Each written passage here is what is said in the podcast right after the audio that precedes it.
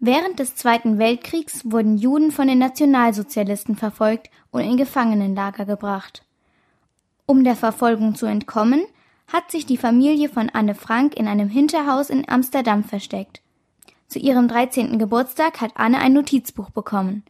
Sie hat es als Tagebuch benutzt.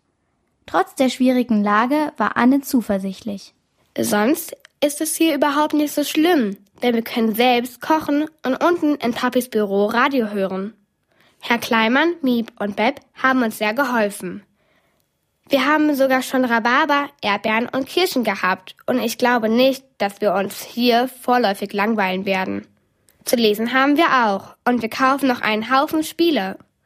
Aus dem Fenster schauen oder hinausgehen dürfen wir natürlich nie.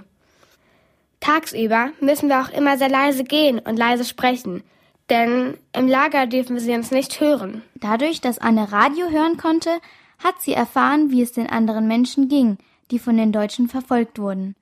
Die Menschen wurden in Lager gebracht, in denen sie unter grausamen Bedingungen arbeiten und leben mussten.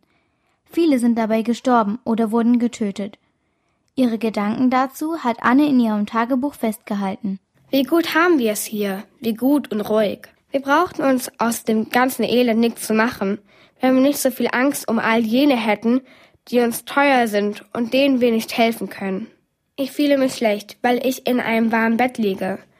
Während meine liebsten Freundinnen irgendwo draußen niedergeworfen werden oder zusammenbrechen.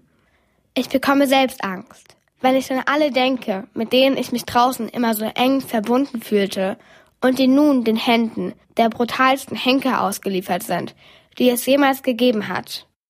Und das alles, weil sie Juden sind. Über das Radio hat Anne auch erfahren, dass die Aufzeichnungen der Überlebenden nach dem Krieg veröffentlicht werden sollen.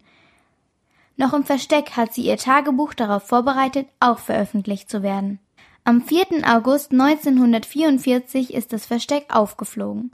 Anne und ihre Familie wurden verhaftet und in Gefangenenlager geschickt. Ihr Vater Otto Frank war der einzige aus dem Versteck, der überlebt hat. Nach dem Krieg hat er dafür gesorgt, dass Annes Tagebuch veröffentlicht wird.